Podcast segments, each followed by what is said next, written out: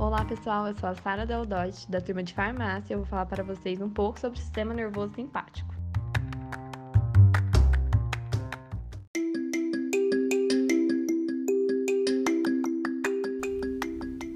O sistema nervoso simpático é o primeiro das duas divisões do sistema nervoso autônomo, sendo cada uma dessas divisões opostas. O sistema nervoso simpático é o responsável por preparar o organismo em situações de emergência, estresse, medo e excitação. É responsável por respostas espontâneas do corpo.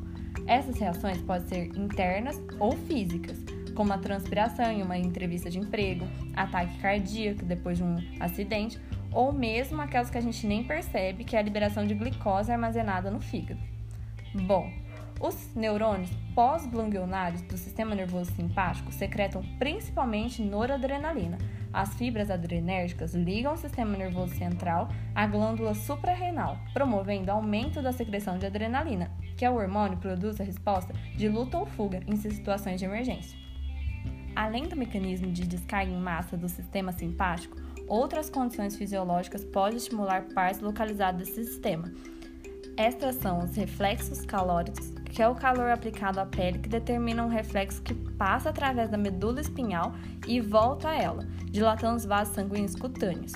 E exercícios, que durante os exercícios físicos, onde o metabolismo aumenta o músculo, tendo um efeito local de dilatação de vaso sanguíneo muscular. Nas junções neuromusculares nos glândulos do sistema nervoso simpático ocorrem sinapses químicas entre os neurônios pré-ganglionários e pós-ganglionários, a substância neurotransmissora é a acetilcolina. O sistema nervoso simpático funciona para que o indivíduo esteja preparado para uma situação de medo, estresse, excitação ou emergência. Portanto, ele estimula simultaneamente quase todos os nervos simpáticos. Vou dar um exemplo para vocês para ficar mais claro.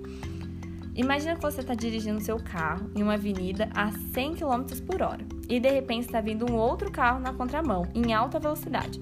Nesse momento, o seu sistema nervoso simpático entra em funcionamento para que de qualquer modo você saia dessa situação de emergência e salve sua vida.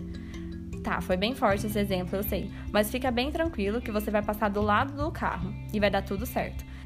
E se tá tudo bem, então é chegada a hora do sistema nervoso parasimpático entrar em ação. E quem falará dele é a nossa colega Carolina. Então, obrigada a todos que ouviram esse podcast e até a próxima!